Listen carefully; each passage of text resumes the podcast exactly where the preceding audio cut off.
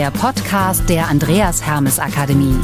Der Podcast für alle, die an Entwicklung und Veränderung interessiert sind. Für Menschen, von Menschen.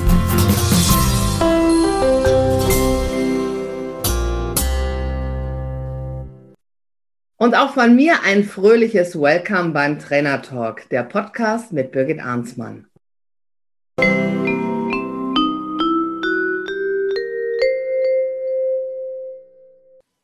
Mein heutiger Gast ist David Bermudes zum Thema Vielfalt. Hallo David. Ja, hallo Birgit. Oder man könnte auch sagen, Grüezi, jetzt wollte ich gerade sagen Servus und Hallo oder Hello oder Bonjour oder Genau. Bonjour, ähm, heartily welcome, whatever. Ja, äh, ganz viele Begrüßungen sind möglich. Genau, ganz viel Vielfalt ist jetzt schon möglich. David, du bist freiberuflicher Trainer der Andreas Hermes Akademie. Dann bist du Trainer und Coach für Leadership-Themen agiler Coach im Business-Kontext und auch für private Anliegen. Und du bist Experte, wenn es darum geht, zum einen Blickwinkel zu verändern und gemeinsame Nenner zu finden. Und dann bist du noch was, was besonders an dir ist. Du bist Reiki-Meister und Numerologe. Da kommen wir gleich noch zu jedem einzelnen Punkt. Ja, wunderbare Zusammenfassung, du Birgit. Und ähm, ja, sehr gerne. Ja. Auch gerade für die letzten Themen sind auch nochmal sehr, sehr vielfältige Themen. Von daher können mhm. wir über die Vielfalt, die du genannt hast, gerne sprechen. Sehr gut. Wir starten mit Trainer und Coach für Leadership-Themen. Wie kamst du dazu? Ist das eine Leidenschaft von dir? Ist das Leading und Leidenschaft oder erzähle? Ähm, naja, also das Thema kam einfach, würde ich eher sagen, auf mich zu. Und es waren mit die ersten Trainings, die ich machen durfte ähm, 2016, als ich als Trainer angefangen habe. Und das ist so ein riesen vielfältiges Thema, Leadership allein schon, über Leadership Skills, dann ähm, was Leadership für den Einzelnen bedeutet, die Ansätze, dann natürlich auch agile Teams, ähm, ob das jetzt hierarchisch geführt ist oder wirklich aus dem Team rausgeführt ist, diese Blickwinkel, die im Team aufeinandertreffen, ähm, die ganzen verschiedenen Charaktere und Persönlichkeiten und das Verhalten. Und das finde ich einfach sowas von extrem spannend, weil das natürlich auch immer ein, ein Berührungspunkt ist, bei dem es dann auch ganz schnell in Persönlichkeitsentwicklung reingeht. Mhm. Und das sind einfach wirklich eine Leidenschaft geworden. Ja. ja mit so vielen Menschen zusammenzuarbeiten und dann zu gucken, was ist dann so die gemeinsamen Gedanken, was ist die Quintessenz, äh, wo wollen wir dann weiter hingehen? Mhm. Und es macht mir einfach unheimlich viel Spaß, ja. Sag mal, was braucht es denn, um ein guter Leader zu sein? Ich würde sagen, an allererster Stelle mal ganz, ganz viel Vertrauen. Ähm, in die Fähigkeiten der Einzelnen vertrauen und darauf vertrauen, dass die Mitarbeiter das schon gut machen wollen. Und wenn ich das mal so als Grundzug habe, dann kann ich die Menschen schon mal ganz gut annehmen, wie sie sind und abholen, wo sie sind. Und wenn ich denen dann noch ein bisschen Werkschätzung gebe, dann klappt das mit der Motivation auch noch obendrauf. Mhm. Und und dann komme ich wirklich in die Stärken der Einzelnen rein. Und da haben wir auch schon wieder Thema Vielfalt, weil wenn ich mit Mitarbeitern arbeite, dann habe ich da ja eine Vielfalt an Personen, eine Vielfalt an Stärken und Schwächen. Und Leader heißt ja, die Stärken und Schwächen, nicht nur die eigenen, sondern auch die vom Team so zu nutzen, dass ich halt zusammen echt ein kräftiges Gesamtpaket habe, äh, mit dem ich die Aufgaben bewältigen kann. Mhm. Ja. Gibt es so einen, ähm, wenn du jetzt mal so an, ja, an deine Praxis denkst, gibt es so einen speziellen Fall, jetzt ohne einen Namen zu nennen natürlich, wo du sagst, so da war ein Team eigentlich vielleicht auch ziemlich lost, ne, was so das äh, die Leader angeht, oder der Leader war lost. Und äh, da gab es dann wirklich so einen Prozess, wo du gesagt hast, so, da sind wir alle gut zueinander gekommen. Mhm. Ähm, also ein Unternehmen habe ich begleitet, allerdings nur die Leader, nicht die Teams. Ähm, das war wirklich lost, weil die alle so starke Ellenbogen hatten und so viel Dominanz und vor ihren Chefs so gut dastehen wollten. Ähm, das war wirklich äh, sehr, sehr herausfordernd, da überhaupt den Perspektivwechsel hinzukriegen und mal auf den Punkt zu kommen, dass je mehr Ellenbogen, desto weniger Team und desto weniger Kraft ähm, dahin zu kommen. Die ja, ob die das letzten Endes wirklich komplett alles umgesetzt haben, Ähm, weiß ich gar nicht, weil ich mir Angebote viel mehr mache und der Mensch selbst entscheiden kann, ob er das Angebot annimmt. Ähm, wo wir einen sehr, sehr coolen Prozess äh, wirklich hingekriegt haben, war weg von der Hierarchie hin zum agilen Team. Ja. Das haben wir sogar im Hotel umgesetzt.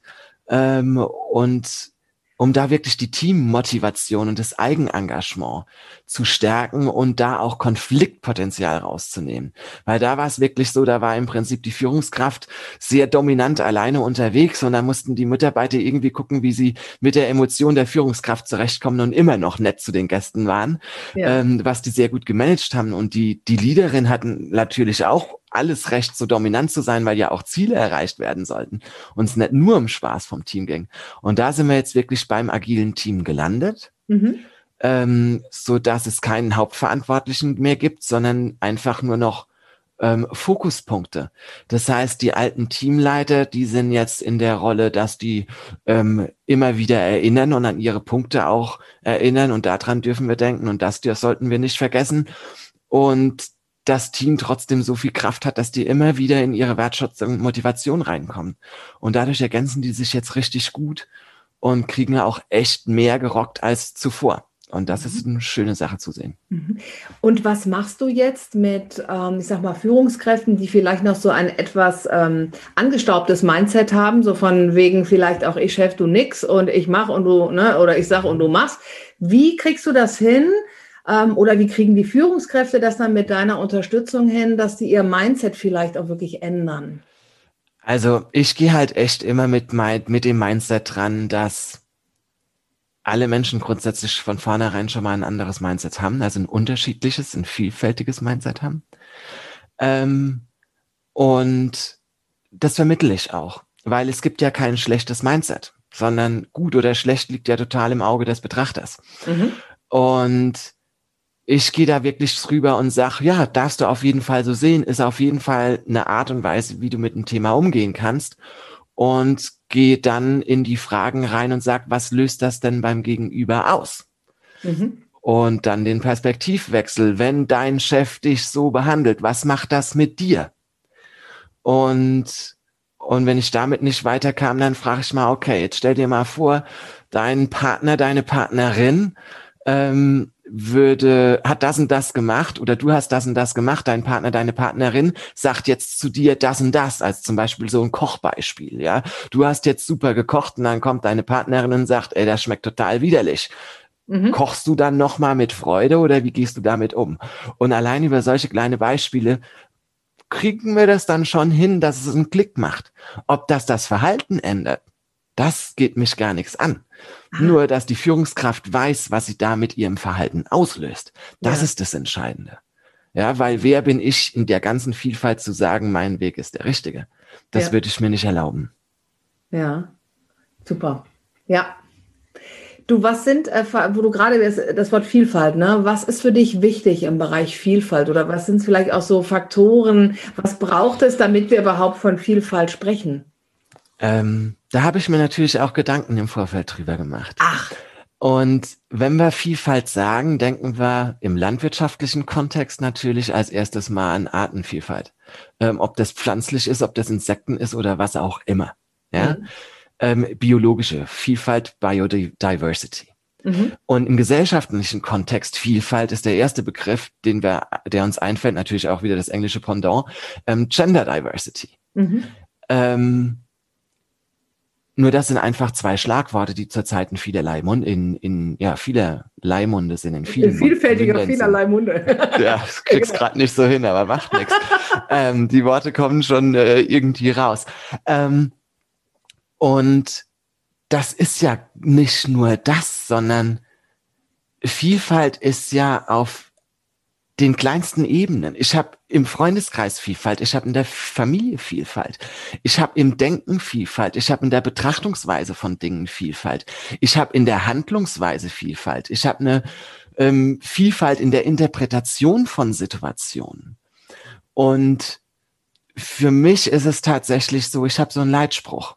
Ähm, ich bin nicht, was ich denke, ich bin nicht, was ich fühle, sondern ich bin, wie ich handle. Und und allein darin sehen wir schon die vielfältige Möglichkeit, mit einer Situation umzugehen. Mhm. Und Weil das gut oder schlecht ist ja meine eigene Interpretation. Und jemand anderes sieht es ja komplett anders. Und ich spreche gerne Vielfalt schon auf diese winzig kleine Ebene runter. Mhm. Weil wenn ich auf dieser Ebene schon mal agiere, dann komme ich in Verständnis und Akzeptanz. Und das ist das, was mir so wirklich am Herzen liegt. Weil ich denke, ne, Streits brauchen wir nicht und Konflikte brauchen wir nicht. Nur wo fangen die denn an? In meinem eigenen Denken. Ja. Und wenn ich bei mir selbst schaffe, in meinem Kopf Vielfalt zu schaffen, in meinem Kopf einen anderen Blickwinkel einzunehmen, das ist ja auch schon Vielfalt. Ja. Und dann meinen Bezug zu einer Situation wechsle und verändere und auf einmal dadurch die Kraft habe, wirklich mich so zu verhalten, wie ich es gerne will. Also nicht austicke, nur weil der andere was gesagt hat, mhm. ähm, sondern ich dann austicke, wenn ich mich dazu entschieden habe, kein Verständnis haben zu wollen, dann finde ich das eine Bombensache. Ja. Und das ist für mich so wirklich der Kern, der hinter Vielfalt steckt. Und gerade in der Landwirtschaft würde uns das so gut tun, weil wir sind jetzt gerade hier in vier Vereine zerbrochen, ähm, die alle den Standpunkt haben, absolut Recht zu haben. Und wir haben vier Meinungen. Und wie das mit der Vielfalt so ist, die Wahrheit liegt halt in der Mitte mhm. und in der Mischung dieser Meinungen. Ja. Und da würde ich mir echt auch Vielfalt in der Herangehensweise wünschen, dass die Landwirtschaft wieder mit einer Stimme sprechen kann. Und vielleicht, das ist wahrscheinlich gar keine dieser vier Stimmen, die es jetzt gerade gibt. Wahrscheinlich, das ist eine fünfte ganz neue. Und dann können wir auch auf einmal wieder wachsen und mit der Komplexität, was ja auch Vielfalt bedeutet, mhm. ähm, umgehen, die wir am Außen haben. Und dann können wir auch wieder neu verhandeln und neue Standpunkte finden, um mit neuen Dingen umgehen, die dann auf uns zukommen. Und damit ist das Leben auch schon wieder vielfältiger, weil Veränderung bringt immer Vielfalt. Ja. Es wird ja nie einfacher, es wird ja immer mehr. Mhm. Und sehr ja. schön. Sehr schön. Kommen wir zu dem Thema ähm, Kraft, Energie, ähm, alt, neu, Kommen wir zu Reiki. Kommen wir zu Reiki. Kommen wir zu Reiki. Du bist Reiki-Meister und Numerologe. Ja. Ähm, Reiki ist eine Lebensphilosophie oder ist meine Lebensphilosophie. Und das sagt ja im Grunde einfach aus, dass es eine Kraft gibt, die alles durchwirkt. Ja, manche nennen das Gott, ich nenne das halt Reiki, manche nennen das das Universum und manche nennen das einfach äh, Leben oder wie auch immer. Ja, ähm, das können wir quantenphysisch sehen und total physisch, das können wir spirituell sehen oder nicht physisch, ähm, weil das letzten Endes alles das Gleiche ist. Das ist wirklich, alles hängt irgendwie miteinander zusammen und beeinflusst sich auch gegenseitig mhm. ähm, auf die ganz vielfältige Art und Weise. Ähm, einfach von den Möglichkeiten und Gegebenheiten und dann auch wieder von den Verbindungsmöglichkeiten, die es gibt. Und, und Reiki heißt einfach einerseits diese Offenheit für diese Lebenskraft zu haben mhm. und auf der anderen Seite auch diese Lebenskraft oder sich selbst mit dieser Lebenskraft zu stärken und allen, die es möchten, teilhaben zu lassen daran. Und das ist natürlich was, was mir immer eine Verbundenheit als Gefühl vermitteln konnte. Ja. Mit dem vielen verbunden zu sein und auch wirklich mit dem Höheren ja. verbunden zu sein und dadurch eine Entspannung auch irgendwo immer wieder finden zu können. Mhm. Also ich will nicht sagen, ich bin hier völlig tiefenentspannt. ähm, nee, ich werde auch mal sauer. Ja. Selten vielleicht. Aber es passiert. Nur wenn es dann passiert, dann passiert es halt auch öfter heftiger. Ja. Was machst du ähm, dann, wenn du sauer wirst? Ach du, manchmal krieg ich's hin und bin total nett und sag okay und sag dann einfach Tschüss. Und in anderen mhm. Situationen tick ich dann halt auch aus, weil ich verletzt wurde und habe in dem Moment einfach so das unbewusste Bedürfnis, auch mal so viel Verletzung zuzufügen. Und dann denke ich halt hinterher, war doof. Ja, und ja, dann okay. sage ich halt sorry. Ja. Und, ähm, und vergebe und hoffe, dass mir vergeben wird. Und dann ist die Situation so, wie sie ist und dann geht's einfach wieder weiter und dann denke ich trotzdem, naja, es wird schon für was gut gewesen sein, weil ich halt fest davon überzeugt bin, dass alles zusammenhängt. Ja. Und dann halte ich mich mit dem Gedanken und gehe einfach weiter. Okay. Und wie kamst du zur Numerologie? Und was oh, ist das überhaupt? Vielleicht sagen die einen oder anderen, was ist das? Ähm, Persönlichkeitsentwicklung, jetzt muss ich anders anfangen oder ausholen. Persönlichkeitsentwicklung ist einfach was, da hatte ich schon Bock drauf mit elf Jahren. Und ich habe mit elf Jahren angefangen zu meditieren und äh, autogenes Training zu machen, weil da hatte mein Vater eine CD von seiner Schwester geschenkt gekriegt und der hat sie nicht angehört und ich habe halt die autogene Trainings-CD zweimal am Tag gehört. Also mit elf, das war so mein Einstieg. Und, ähm, und ich verstehe gerne Dinge. Also ich liebe Schönes, ich liebe Neues und ich mag Wissen auch ganz gern. Und, und ich, Wissen bedeutet für mich irgendwie verstehen, wie die Dinge zusammenhängen. Und Numerologie war so für mich ein Weg, das rauszufinden. Numerologie ist, ich übertrage Namen in Zahlen und jede Zahl hat eine gewisse Qualität und eine Aussage oder eine Philosophie, die hinten dran steckt. Und aus der Kombination dieser Zahlen und Bedeutungen hinter diesen Zahlen da ergeben sich Bilder. Und in der Numerologie deuten wir diese Zahlenbilder und mm, treffen dadurch Rückschlüsse auf Vergangenes und können uns mental auf Zukünftiges vorbereiten. Also wir, da können wir keine Vorsagen treffen, nur wir können ja. uns mental auf was einstellen. Ja.